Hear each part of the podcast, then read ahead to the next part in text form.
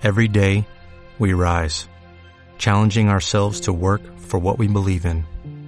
At U.S. Border Patrol, protecting our borders is more than a job, it's a calling. Agents answer the call, working together to keep our country and communities safe. If you're ready for a new mission, join U.S. Border Patrol and go beyond. Learn more at cbp.gov/careers. Hola, mi nombre es Fernanda Herbias y estás escuchando Chido tu podcast.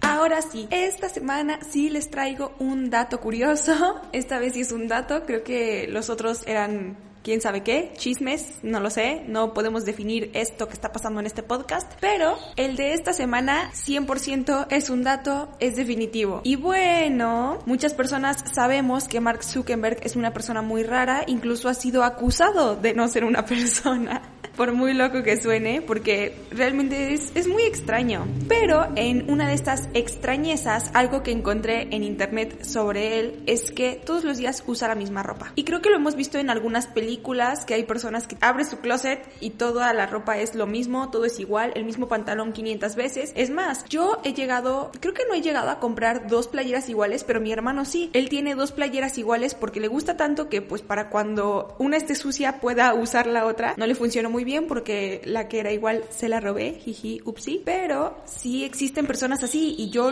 lo he escuchado más veces de otras personas, pero siempre así en películas, ficción, pero al parecer Mark Zuckerberg se lo toma muy en serio y siempre usa la misma ropa, siempre, la misma playera, eh, los mismos pantalones, siempre los compra, igual que Steve Jobs, por ejemplo, pero él no siempre usaba lo mismo, pero para sus presentaciones de Apple sí usaba pues un pantalón de mezclilla, algo muy X porque no quería distraer la atención de los productos, que era lo que realmente importaba. Sin embargo, Mark Zuckerberg lo hace por otras razones, razones muy interesantes, que es que la decision fatigue, no lo puedo decir en español porque no se escucha tan cool y sí se escucha raro, ¿no? Como eh, fatiga por decisión, no sé, se escucha muy clínico, muy médico, aunque sí es eso, pero se escucha raro, ¿no? Entonces, ¿qué es esto? ¿De dónde sale? Su nombre lo dice, sí, obviamente, pero sí es cierto, nomás le está haciendo al cuento, ¿no? Ustedes se darán cuenta, a lo mejor ustedes son más adultos que yo y sufren de esto más que yo, entonces tal vez sí. De hecho, eh, investigando sobre qué es esto que pasa en el mundo, por qué nos cansa tomar decisiones, qué está pasando, encontré un artículo del New York Times. Entonces esto significa que sí es real y sí es importante y todo, o sea, está pasando. El New York Times hizo una investigación en donde analizaba las decisiones de tres jueces y veía que era más probable que una persona pudiera salir libre o tener una sentencia menor si tenían pues la palabra, o sea, si les daban la palabra, si ellos podían defenderse o contar su historia, porque pues obviamente empatizas más, es más fácil que conectes con una persona y que veas sus motivos, sus razones, entiendas por qué lo hizo y aunque a lo mejor no sé, haya hecho algo muy grave y esté mal y tú sabes que lo tienes que condenar porque está mal, finalmente entiendes su historia y sabes que tal vez no fue su culpa o tal vez fueron medidas así extraordinarias y pues le das una sentencia mucho más baja, ¿no? Entonces, cuando las personas podían hablar, tenían pues la oportunidad o, la ventaja ahí sobre los jueces y los jueces les daban menos sentencia. Pero ¿de qué depende que te den la palabra o no te den la palabra? ¿De qué creen amigos? De la hora del día en el que te haya tocado pasar.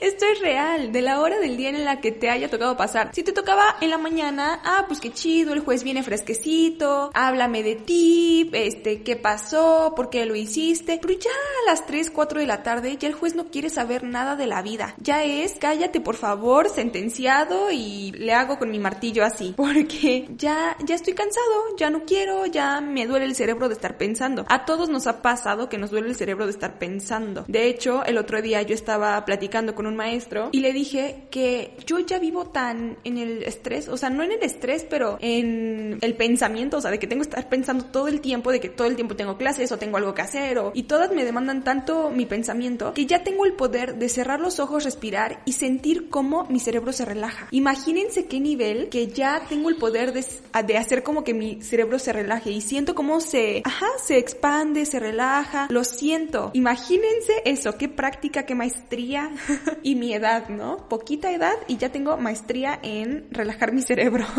Entonces, obviamente a todos nos ha dolido el cerebro de tanto pensar y decimos, ay, yo no quiero y mejor me pongo a hacer otra actividad que no requiera de tanto pensamiento. Por eso es que, pues normalmente es más fácil ver una serie que leer un libro o ver una película que leer el libro, porque la película realmente no requiere de tanto pensamiento, de tanta energía, no requiere de tanta energía. Vemos la película porque nos está diciendo todo, nos lo da masticadito ahí en la boca y no leemos el libro porque si hay que poner atención, si ya te distrajiste pensando en otra cosa, ya no agarras el hilo y tienes que volver a empezar con la misma página, si no entiendes una palabra y es no, circunstancial no, no, es la palabra que va ahí, y es eh, determinante esa palabra en la historia, pues la tienes que buscar, ese tipo de cosas, tú tienes que imaginártelo en tu mente y, y es más cansado, finalmente sí es más cansado estar pensando que solamente poner algo que al final a lo mejor ni, ni atención le pusiste, solamente es para hacer algo, para pasar el rato, ¿no? Regresando a lo que estábamos hablando de los jueces, creo que me fui un poco, pues los jueces ya les duele el cerebro de tanto pensar y dicen, pues ya solamente dime lo que hizo y yo con mi memoria fantástica que tengo de juez voy a decir de cuánto es su sentencia. Ya no me voy a poner a, a pensar en, en, si lo hizo porque su mamá se estaba muriendo y él quería y ya no me voy a pensar, ya no me voy a poner a pensar en las historias. Ya, lo que quiero es que me digas así lo que hizo en una frase y yo la sentencia que le corresponde y punto se acabó. ¿Qué quiere decir esto? Que al principio cuando te dan el poder de palabra ellos están tomando la decisión en estándar, digámosle así, pues si vamos a usar el término automático y estándar para la toma de decisiones, ellos lo están haciendo en estándar. Eso les requiere más energía, más atención, más enfoque, análisis, criterio y un montón de cosas. Y ya cuando lo hacen en automático, que es en la tarde, porque ya se cansaron de estar en estándar todo el tiempo, pues ya es más fácil, requiere menos gasolina, digámosle así, que no sucede así en los coches, pero en la vida real, en nosotros, en nuestro cerebro, sí funciona así. Y ya toman las decisiones con base en cosas que ya han estado haciendo todo el tiempo, que ya tienen automatizadas, que ya no les requiere de tanto pensamiento, de tanto análisis, porque ya se lo saben, ¿no? La regla dice esto, pues yo te la aplico y punto, se acabó. A mí no me parece que esté mal vivir en automático siempre y cuando sepas que estás viviendo en automático, porque finalmente nadie podría estar, bueno, a lo mejor los monjes, pero porque su vida es mucho más tranquila, slow, todo bien, todo cool. Pero una persona que está muy ocupada y envuelta en este mundo de locos, obviamente estar todo el tiempo presente en el momento en que está pasando, imagínense cuánta carga emocional de trabajo, todo lo que nos caería encima. Hay muchas cosas que vivimos en automático porque es más fácil, porque nuestro cuerpo nos está ayudando, dice, ya sé cómo hacer esto, tú no te preocupes, ya no le metas energía, yo lo hago solito, ¿no? No está mal, es más, muchas cosas las hacemos con la finalidad de hacerlas en automático al final. Por ejemplo, la práctica hace al maestro. Entonces empezamos a hacer cosas que queremos hacer siempre, yo qué sé, lavarte los dientes. ¿Para qué vas a vivir en presente ese momento? Si lavarte los dientes lo puedes hacer en automático, usas menos energía y todo bien, mejor usas la energía en otra cosa, que es lo que está haciendo Mark Zuckerberg. Él dice, ¿para qué me voy a preocupar en qué me voy a poner todos los días sin decir esto ya me lo puse ayer o esto me lo puse la semana pasada y van a pensar que ya, ya, me voy a dejar de estresar por eso y lo que voy a hacer es que todos los días la misma ropa y voy a centrar mi energía en otra cosa. Entonces él está decidiendo qué parte de su vida vive en automático, lo cual está, según yo, para mí, fenomenal, genial ustedes también hagan lo mismo. De hecho, hay un artículo en mi blog slash revista que si no están suscritos, ¿qué están haciendo? Por favor, suscríbanse. www.ferchida.com Van a poder encontrar un bello artículo sobre las decisiones. Es más, creo que hay como dos o tres sobre las decisiones que están muy buenos. No es porque yo los haya escrito ni nada.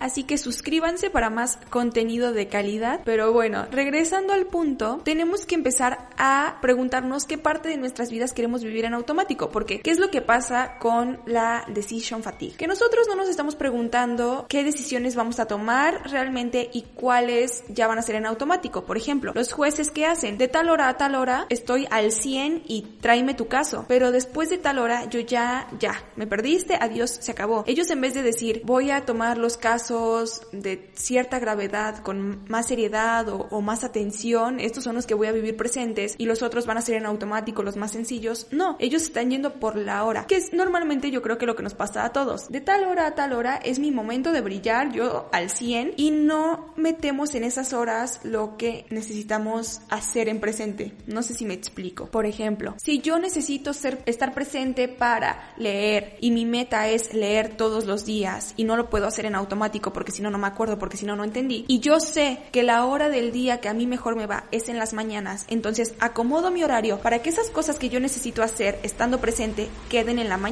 Si me estoy dando a entender, espero que sí. En cambio, hay otras cosas para las que yo no necesito estar presente, como mis clases.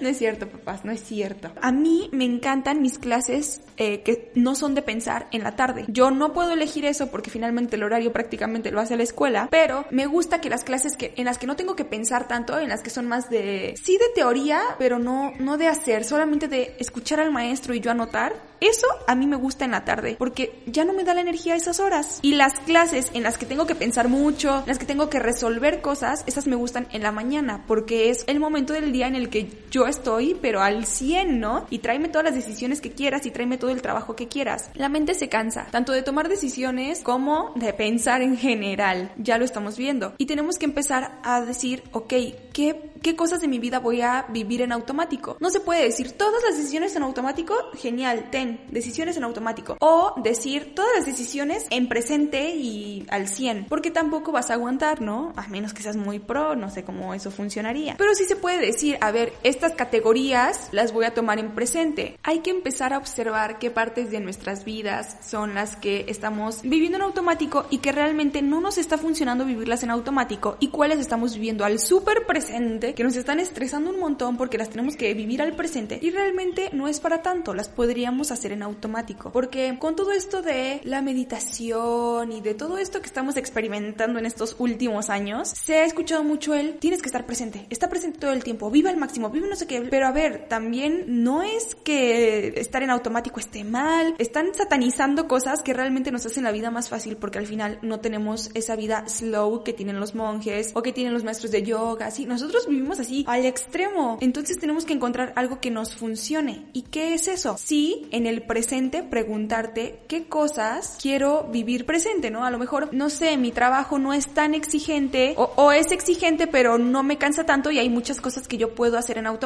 que ya tengo un método, que no tengo que estar poniendo tanta atención en eso, que lo puedo hacer bien sin, sin analizar tanto y puedo guardar una poquita de energía para que cuando llegue a mi casa pueda jugar con mis hijos, ¿no? Que a lo mejor es energía física esa, pero finalmente cuando estamos agotados mentalmente no queremos hacer nada físicamente y cuando estamos agotados físicamente pues tampoco queremos hacer nada mentalmente, entonces viene siendo más de lo mismo. Y bueno, hasta aquí el episodio de hoy, espero que les haya gustado mucho, que les sirva mucho, que se replanteen muchas cosas finalmente vivir una vida más feliz y fácil, slow, como los monjecitos dentro de este mundo de locos. Suscríbanse a mi blog slash revista, ya saben, www.ferchida.com.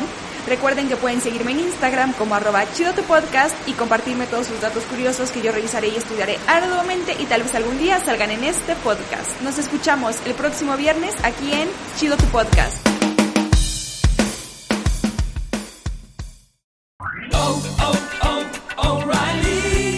¿Necesitas ayuda? En O'Reilly Auto Parts te ayudamos. ¿Necesitas algún consejo? Te aconsejamos. Nuestros profesionales en autopartes están siempre disponibles para ayudarte a encontrar lo que necesites. Excelente servicio al cliente es solo una de las ventajas que ofrece O'Reilly Auto Parts. Los profesionales en autopartes. oh, oh, O'Reilly.